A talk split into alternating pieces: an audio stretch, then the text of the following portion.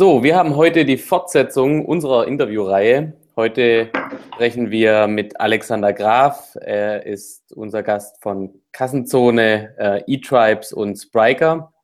Herzlich willkommen, Alexander. Vielen Dank, dass du dir die Zeit genommen hast, äh, heute mit uns zu sprechen. Ja, vielen Dank für die Einladung. Ähm, ich habe auch schon total Lust drauf. Unser Thema ist heute, wie viel Platz ist im E-Commerce noch neben Amazon?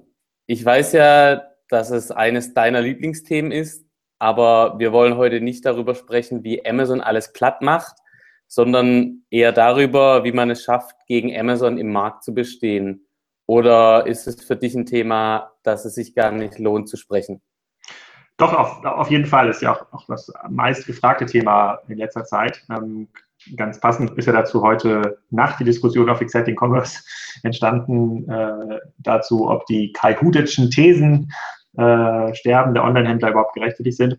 Also man muss das so ein bisschen einordnen. Ich glaube, Amazon äh, hat natürlich einen ziemlich starken Run. Ich bin auch ziemlich sicher, dass sie dafür sorgen werden, dass ein Großteil der klassischen Händler, die einfach nur Kisten von links nach rechts schiebt, in den Amazon-Sortimenten das äh, ein sehr, sehr schweres Leben haben werden in den nächsten Jahren und wahrscheinlich auch vom Markt verschwinden. Ich kann mir sogar vorstellen, dass 90 Prozent der Online-Händler, die es heute gibt, dass es die in fünf Jahren so nicht mehr gibt. Dann wird es aber andere geben. Man muss sich nur ein bisschen ähm, überlegen, was das heißt. Das heißt ja nicht, dass Amazon am Ende des Tages gewinnt. Amazon hat ein bisher stark veraltetes Handelsmodell, in dem es kaum Innovationen gab in den letzten 50 Jahren.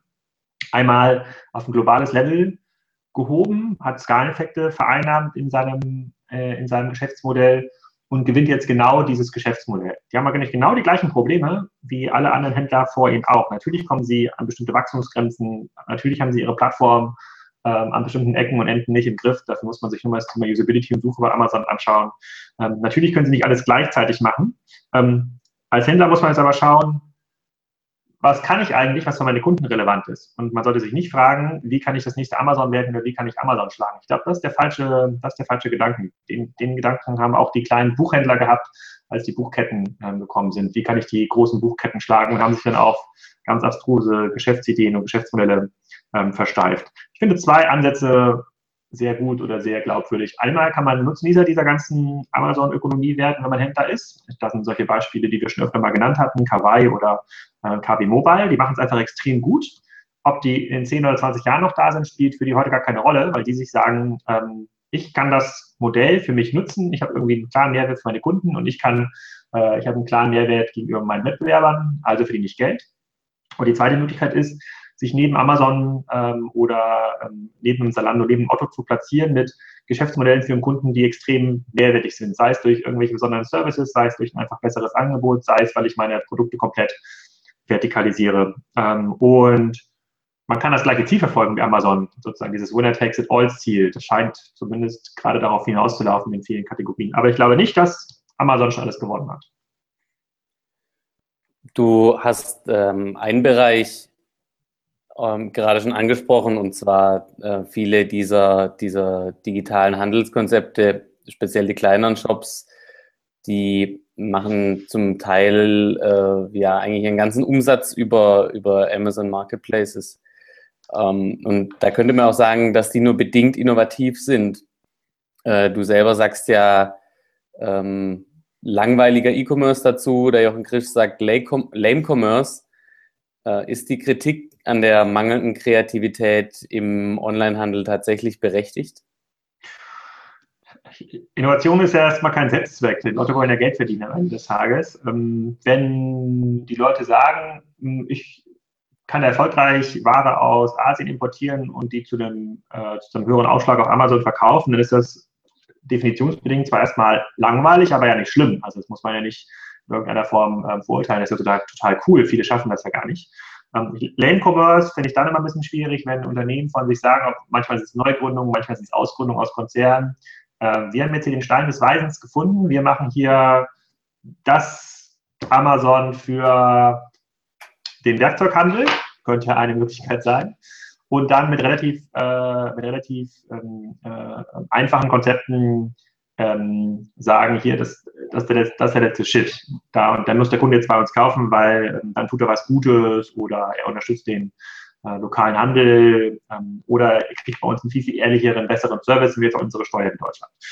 Das finde ich extrem schwierig. Ich finde, diese Argumentationskette findet man extrem oft. Und dann würde ich sagen, hm, dann hat jemand den Markt nicht richtig verstanden. Oder wenn ich höre, hm, wir machen jetzt Omnichannel oder Multichannel und ähm, glauben damit die Kunden zu, zurückzugewinnen, ohne sich darüber Gedanken zu machen, warum man in seinem alten Geschäftsmodell ähm, überhaupt Anteile verloren, äh, verloren hat.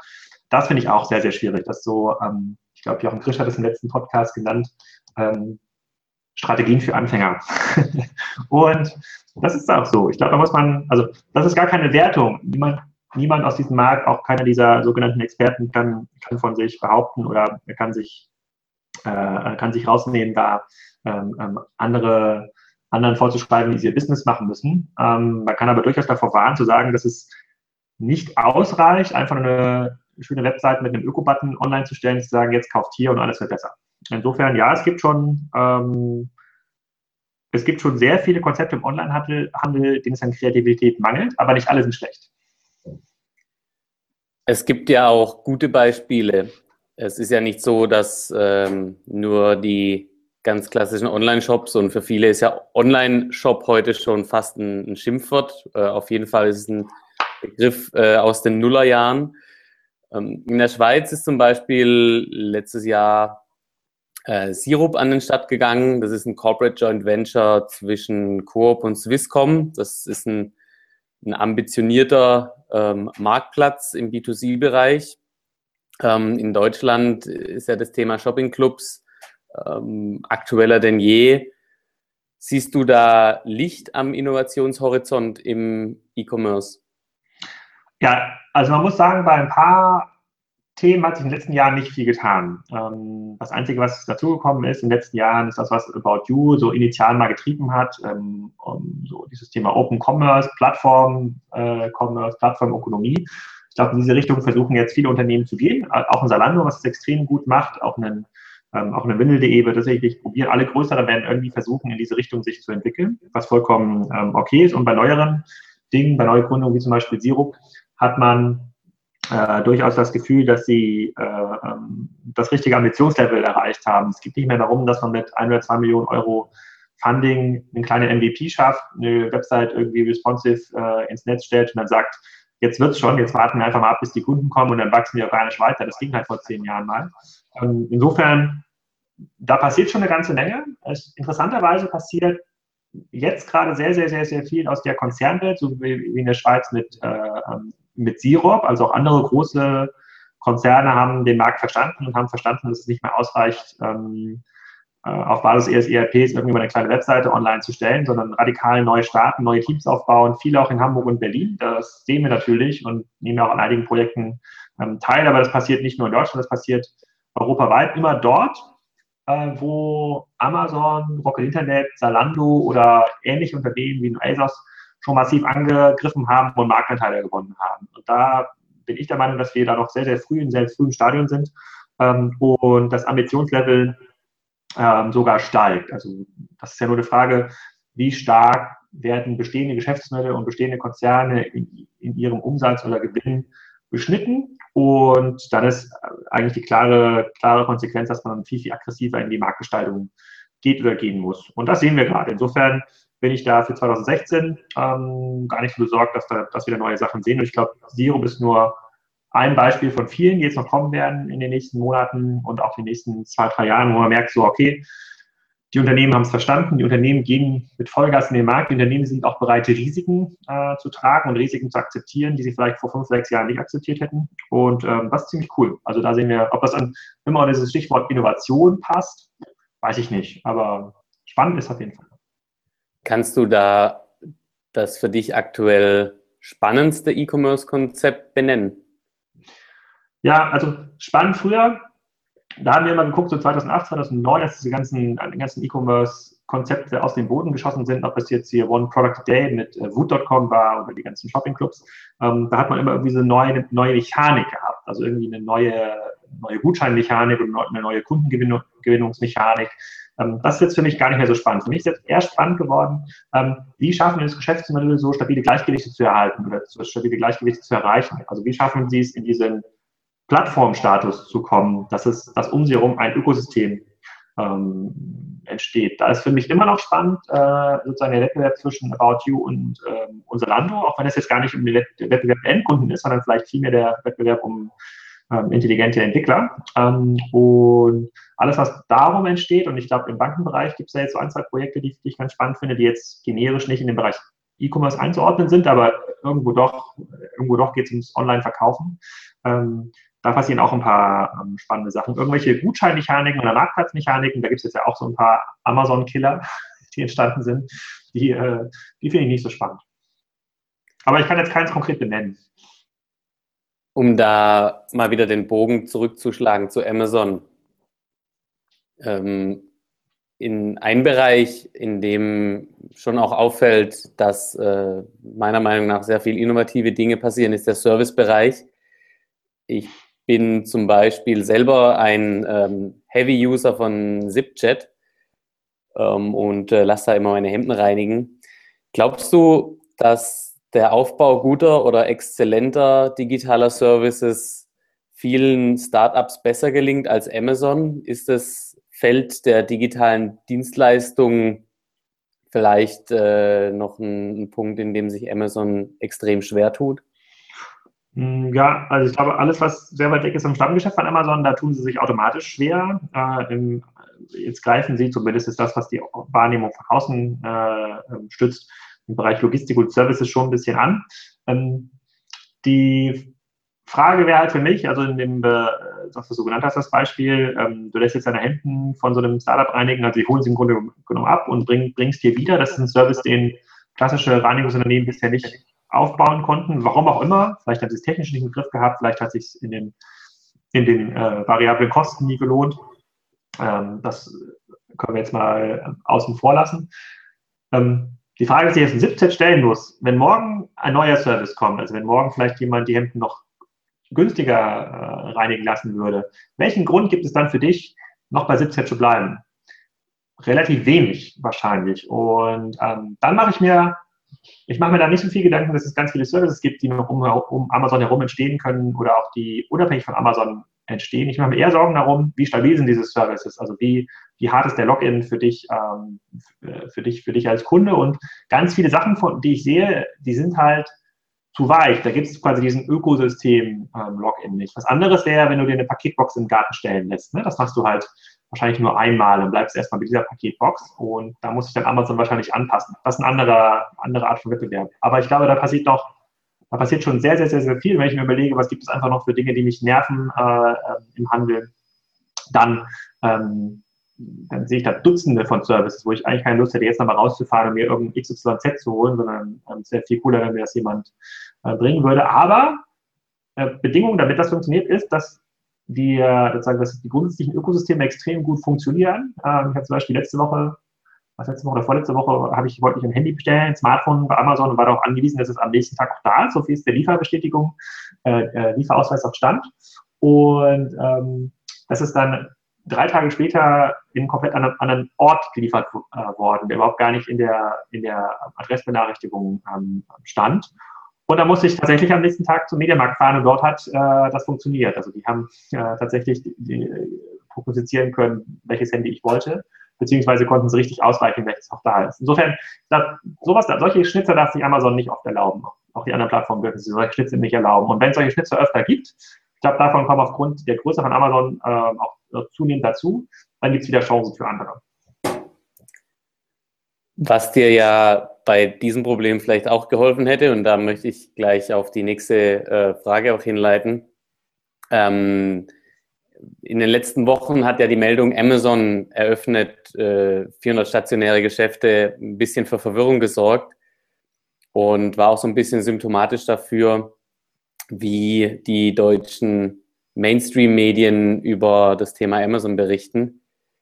Jetzt ist aber natürlich die andere Seite, ähm, wenn, wenn du heute ein Multichannel-Konzept ähm, hast, bist du dann wettbewerbsfähiger gegen Amazon? Beziehungsweise in diesem Zusammenhang gibt es ja im Multichannel äh, eigentlich zwei Modelle. Einmal Legacy Brick and Mortar, sage ich jetzt mal, den man hat und mit sich rumträgt. Und einmal den Multichannel-Ansatz, der äh, aber aus einem Digital First Modell entsteht. Welcher dieser Ansätze ist für dich da der interessantere und welcher ist vielleicht auch wettbewerbsfähiger gegenüber Amazon? Also ich würde es unabhängig jetzt von den Kanälen betrachten, immer dann, wenn es einen, einen Mehrwert für den Kunden gibt, super. Wenn es keinen Mehrwert gibt, ist es nicht so cool. Ähm, Multichannel-Modelle, die wir in den letzten Jahren gesehen haben, egal ob es ein Karstadt ist, ein Kaufhof, ähm, teilweise aber auch ein Mediamarkt, muss man fairerweise sagen, ähm, haben, ähm, haben eine relativ starke Legacy-Argumentation. Die sagen, wir haben jetzt hier schon Läden und dazu kommt eine Website, ähm, also gewinnen wir am Ende des Tages den Kunden, weil wir mehrere Kanäle präsent sind. Ähm, Salando hat zwei, drei Läden, um so ein paar Retouren einfach effizienter abzuverkaufen. Das ist für die noch nicht mal Marketing. Vielleicht ist für die einfach ein besseres äh, Restantensystem. Ähm, Collins, ähm, also quasi die About You-Tochter, hat jetzt auch Läden geöffnet, allerdings um ihre Eigenmarke zu stärken. Also die haben diese da erfüllen Läden einfach einen anderen, einen anderen Zweck. Ich glaube, da gibt es keine pauschale Antwort. Ich bin immer der Meinung, oder, äh, oder ich zumindest ähm, habe ich bisher noch wenig Gründe gefunden, davon abzuweichen, dass es Läden mit für eine reine Handelsfunktion von Standardware, äh, das, das wird in Zukunft nicht mehr notwendig sein. Und ähm, wenn man sich mal umguckt, wie viele Läden gibt es denn, die genauso gestrickt sind? Ähm, erstaunlich viele, äh, fairerweise. Und die sind ja auch alle unter, äh, unter erheb erheblichem Druck.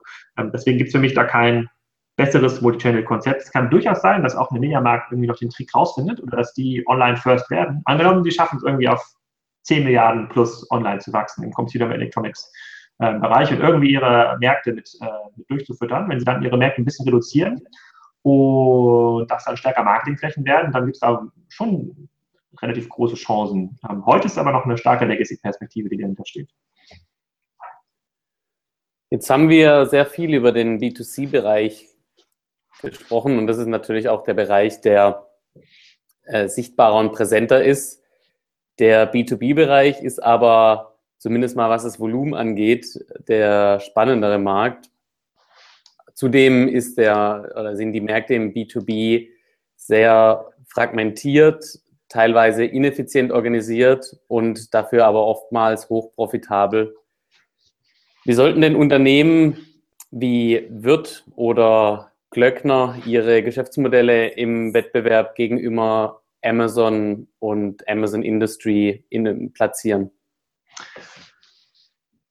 Schwierig, das wissen die wahrscheinlich selber, wie sie es platzieren wollen. Ähm, ich glaube, wir sollten erstmal ehrlich sein und sich überlegen, warum, gibt, warum macht denn jetzt ein Amazon Industry jetzt schon x Milliarden ähm, Dollar Umsatz in den USA, obwohl ja ein Granger, also das äquivalent in den USA, ja auch relativ stark Gas gibt, ähm, dort vor Ort. Da gibt es scheinbar einen Grund. Also irgendwie macht es für die Kunden, die dort kaufen, ähm, Sinn. Ob das jetzt die Handkreissäge ist aus dem äh, äh, Professional Tool äh, Bereich oder irgendein, irgendein anderes Produkt. Und da müssen halt Unternehmen aufpassen, dass sie nicht mischen. Die mischen teilweise ihre Strategien und sagen, ich übertrage das komplette Wirt, Glöckner, XYZ Geschäftsmodell in, in den Onlinehandel. Es gibt halt für bestimmte Teile extrem viel Sinn, das Geschäftsmodell zu übertragen. Vielleicht macht es aber für die Baustellenbelieferung, äh, für, für äh, Verbrauchs, äh, äh sozusagen Verbrauchsmaterialien wie Nägel, Holz, was auch immer, irgendwelche, ähm, irgendwelche Rohstoffe ähm, gar keinen Sinn. Und das, finde ich, fällt Unternehmen extrem schwer. Da gibt immer sozusagen so eine Digitalisierungskeule, wird einmal das Unternehmen draufgehauen und das trifft dann irgendwie alle Bereiche und das wird nicht, ähm, ähm, das wird nicht klug genug ausgesteuert. Kann ich aber verstehen, weil bisher gibt es ja auch nur eine IT, eine große in den meisten Unternehmen und dann muss die das irgendwie für alle Geschäftsbereiche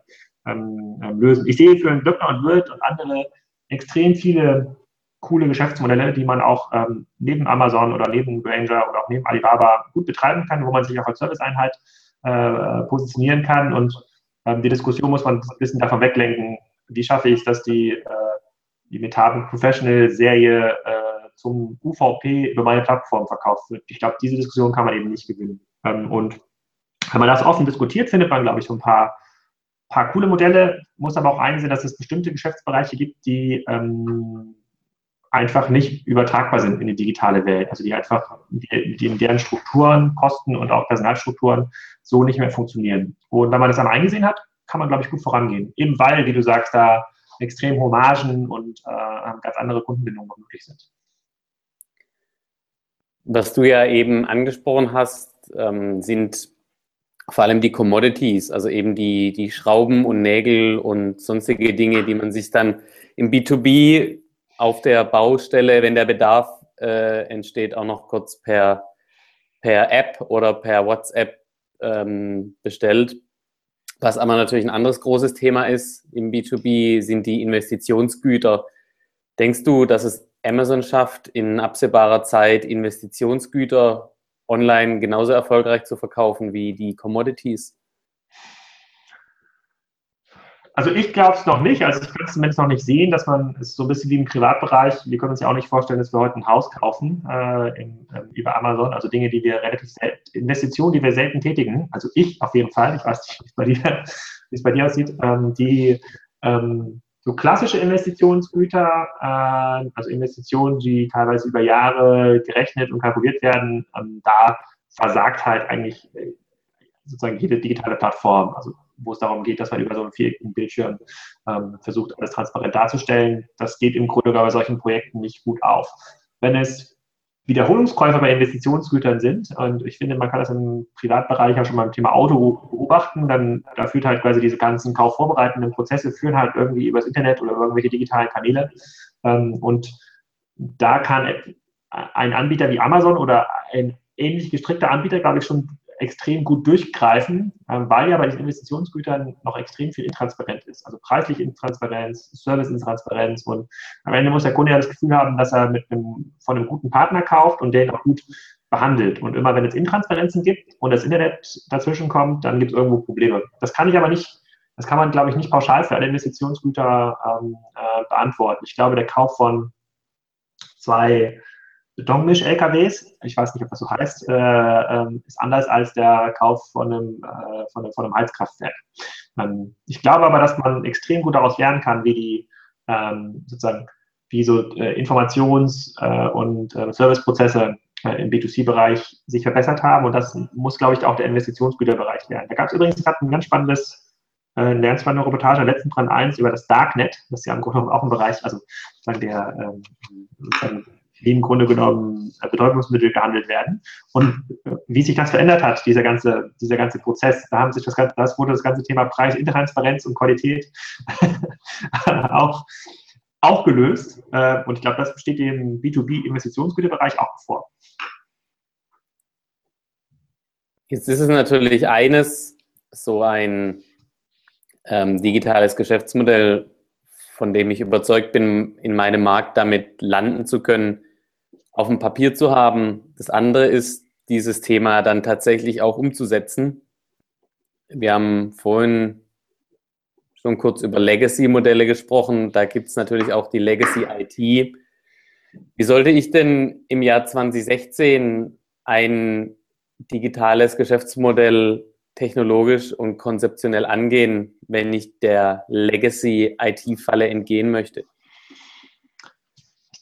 Also auf jeden Fall nicht, indem ich irgendeinen CIO einstelle und sage, jetzt machen wir alles besser. Ja, meistens ist, liegt, das ja, liegt das Problem ja nicht begründet in der sozusagen Legacy IT oder, oder in, in, der EDV. Die hat einfach bisher einen anderen, einen anderen Auftrag und da sitzen ja auch ziemlich kluge Leute ähm, teilweise, aber die mit sehr, sehr alten und veralteten Systemen und Strukturen zurechtkommen müssen. Ähm, man muss, glaube ich, trennen. Ich bin da ein großer Fan von diesem bimodalen IT-Modell, was Gartner auch vorgestellt hat. Ich glaube, man muss trennen zwischen Betrieb und äh, ähm, Betriebserhaltung eines bestehenden Geschäftsmodells, eine bestehende IT. Das hat andere Aufgaben und auch andere Personen als der Aufbau und der Neubau von Geschäftsmodellen, die auch technologisch orientiert sind. Ich glaube, wenn man beides mischt, hat man ein riesiges Problem, weil das kann eigentlich keiner, das kann keiner ähm, ähm, verwalten. Und man muss halt extrem aufpassen und da sehe ich bei den großen Unternehmen, B2C und B2B, das Problem, ich hatte auch einen Artikel darüber geschrieben, die befinden sich extrem schnell in dieser Endgame-Fallacy. Es gibt null Kompetenz technisch äh, in, den,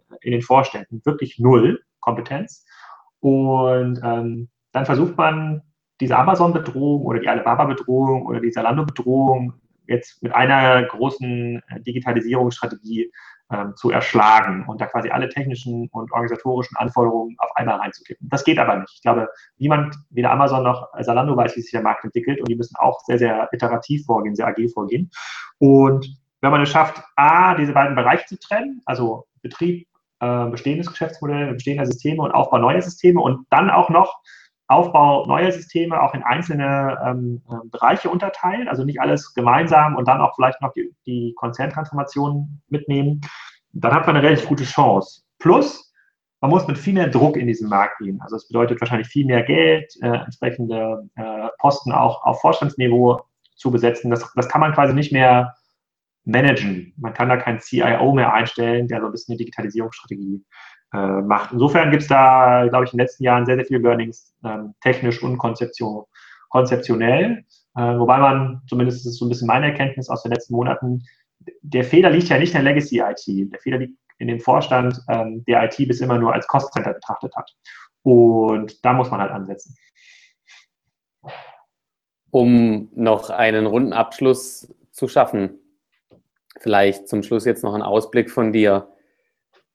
Was ist denn 2016, 2017 das heißeste Thema im Digital Commerce und wohin geht die Reise? Ah, jetzt ist mir gerade meine Glaskugel runtergefallen. Klar, Moment. Äh, ich, äh, ich, ich weiß auch nicht. Also die, ähm, ich glaube, wir stehen immer noch an, bei Tag 1, also wie, ähnlich wie, äh, wie Jeff Bezos das von Amazon sagt. Äh, also viele Branchen stehen auf jeden Fall noch, noch in Tag 1. Ich glaube, diese Amazonisierung, ob es bei Amazon ist, eine andere, ähm, da steht jetzt gerade vielen bevor. Also das finde ich am spannendsten. Ähm, wir bewegen uns in der öffentlichen Diskussion, aber auch in vielen Unternehmen noch in, auf so einem Level, wo es wirklich darum geht, äh, kann man mit Multi-Channel äh, nicht doch noch eine äh, äh, lang, lange überleben. Ähm, und diese Diskussion, da wird jetzt gerade leiser, viel, viel leiser, weil da zeigt sich, dass es eben nicht, dass es eben nicht ausreicht. Ähm, Hot Topic, ähm, äh, glaube ich, dass sich das im Bereich äh, Systemanbieter Infrastruktur, äh, Shop-Systeme, dass sich da einiges tut. Ich möchte jetzt hier auf keinen besonderen hinweisen, aber ich habe da so den einen oder anderen den Verdacht, äh, dass, da, ähm, dass da einiges passiert. Ich glaube, rein technisch ähm, und äh, strategisch kann ich mir sozusagen zwei große Impacts vorstellen. Einmal, wenn jetzt in irgendeiner Form Alibaba, JD und andere da nicht weitergehen, ähm, die, glaube ich, die investieren ja gerade massiv in den Markt, infrastrukturell, also Logistik, äh, Capacities und äh, in ihre, in ihre ähm, Webkapazitäten. Ähm, da werden wir nochmal einen starken Shift sehen, Online-Anteile, die eigentlich direkt aus China gehandelt werden. Da hatte Marc Steyer auch vor kurzem einen spannenden Bericht. Wer verkauft denn eigentlich auf Amazon.de? Das sind schon über 40 Prozent ähm, ausländische ähm, Anbieter, viele direkt aus Asien. Ich glaube, da werden wir mega Impact ähm, sehen, also dass wir ganz, ganz viele Wertschöpfungsketten nochmal aufgebrochen werden. Und ich persönlich bin eigentlich ein großer Fan von Virtual Reality, äh, auch, auch, auch wenn ich ähm, immer noch ein bisschen Angst habe, dass das genauso wie Second Life dann doch wieder in einem großen Blub untergeht. Ähm, aber nach allem, was ich da so sehe und ausgetestet habe, kann ich mir da vorstellen, dass man dort, ähm, wenn sich diese Tools einmal etabliert haben, dass man nochmal ganz andere ähm, Möglichkeiten hat, online zu verkaufen und auch online zu kaufen und auch ähm, dieses, einfach den Bildschirm verlassen kann. Heute haben wir halt noch dieses Problem zweidimensional äh, ähm, mit, mit vier Ecken. Und das beschränkt ganz, ganz viele digitale Geschäftsmodelle. Und ich glaube, mit dem Thema Virtual Reality kann man da mal einen deutlichen Schritt äh, weitergehen. Das ist aber jetzt schon sehr, sehr stark in die Glaskugel geschaut. Das ist auch meine sehr persönliche Meinung. Aber ich glaube, das wird 2016, 2017 ein Hot Topic. Dann vielen Dank für diesen Ausblick und für deine Antworten auf unsere Fragen. Ich glaube, als Fazit beziehungsweise auf, als Antwort auf die eingangs gestellte Frage, wie viel Platz ist im E-Commerce noch neben Amazon, kann man zusammenfassen. Es ist noch eine ganze Menge Platz neben Amazon. Äh, entscheidend ist, mit welchem Ambitionslevel ich in, an die Sache rangehe, mit wie viel Mut und in vielen Bereichen, aber mittlerweile eben auch mit, mit welchem Investment. Ich möchte, ich möchte an dieser Stelle nochmal ganz, ganz kurz sagen, ich habe heute Morgen im E-Tailment-Newsletter von Olaf Vollbrot einen ganz, ganz lustigen Satz äh, ähm, geschrieben. Der hat auch über das Thema ähm, also wie viel Platz ist neben Amazon oder was passiert in der Zukunft ähm, äh, geschrieben. Und er hat geschrieben, die Demarkationslinie verläuft heute und in Zukunft nicht mehr zwischen Pure Play und Omnichannel, zwischen, sondern zwischen investitionsfreudigen und äh, innovationsfeindlichen Händlern. Und ich glaube, da hat er ein bisschen recht. das sind schöne Schlussworte. Vielen Dank und bis zum nächsten Mal. Dankeschön.